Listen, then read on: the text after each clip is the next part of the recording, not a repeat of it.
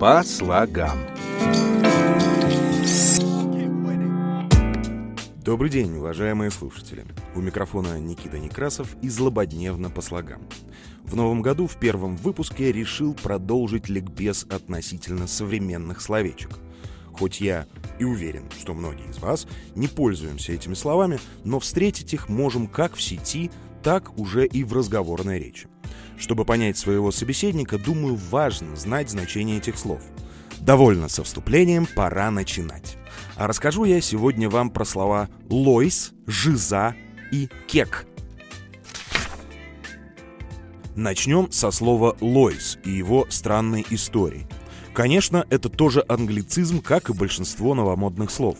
Но вот именно Лойсом этот англицизм, по преданию, стал в нашей соцсети ВКонтакте. Изначально Лойс был лайком, но вы знаете, как молодежь любит переиначивать слова. Говорят, что Лойс появился благодаря опечатке в слове «лайк». Но вот была ли эта опечатка случайной? На мой взгляд, так опечататься достаточно сложно. Давайте я проведу вас по пути трансформации этого слова.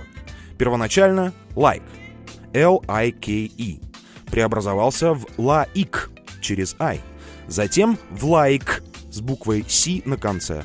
Потом были Лаис, Лейс, Лоис и Лойс. И, наконец, Лойс превратился в наш Лойс в написании L-O-Y-C-E. Лойсе который очень быстро разлетелся по сети, в основном благодаря популярности среди юного поколения интернет-пользователей. Также наравне с Лойсом бытуют варианты Лайс, Лоис и Лойз – Согласитесь, достаточно серьезная опечатка. Наверняка вы знаете аналоги Лойса, помимо лайка. Плюс один, мне нравится, класс. Но, как по мне, симпатичнее поставить Лойс фотографии, чем класс. Кстати, в Википедии по поводу нашего Лойса вы ничего не найдете. Лойс — распространенная фамилия в англоязычных странах, а в Нидерландах было аж два футболиста с такой фамилией. Но писалась она не как наше словечко, а иначе.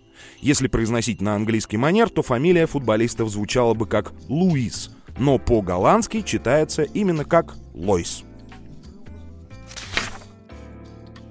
Следующее слово многим из вас знакомо, и вы не раз его слышали. Жиза — Многие могут подумать, что это трансформировавшееся слово «шиза». Но нет. Для тех, кто не знаком, расскажу. Жиза, как утверждают разные источники, имеет несколько созвучных трактовок.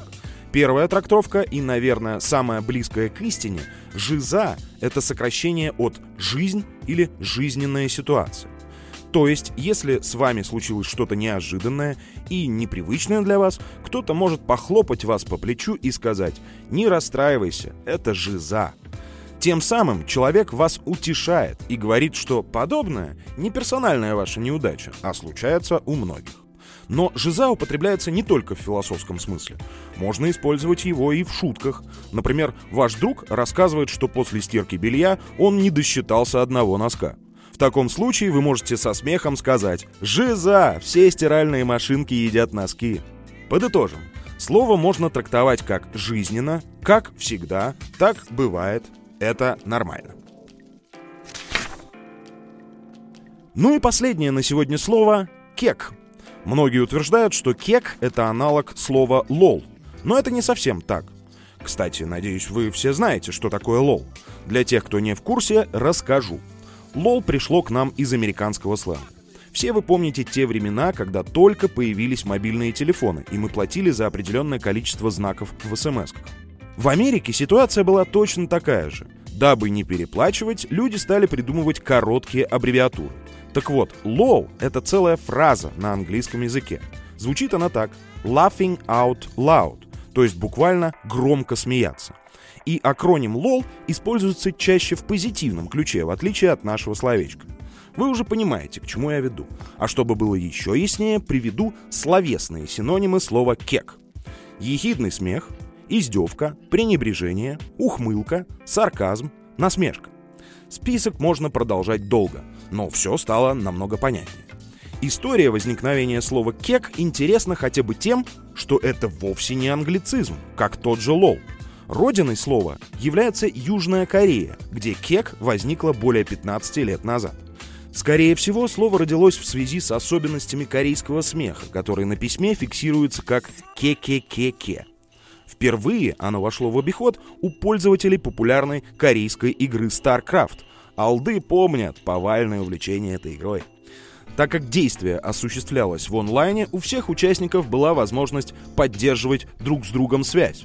Погруженные в игровой мир космических войн, игроки всячески дразнили друг друга, разжигали азарт, поддевали и даже оскорбляли, чтобы продемонстрировать собственное превосходство над остальными участниками.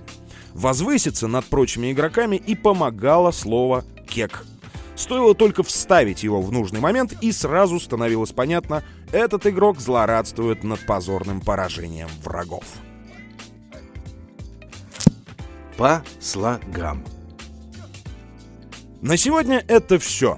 Надеюсь, было интересно и познавательно.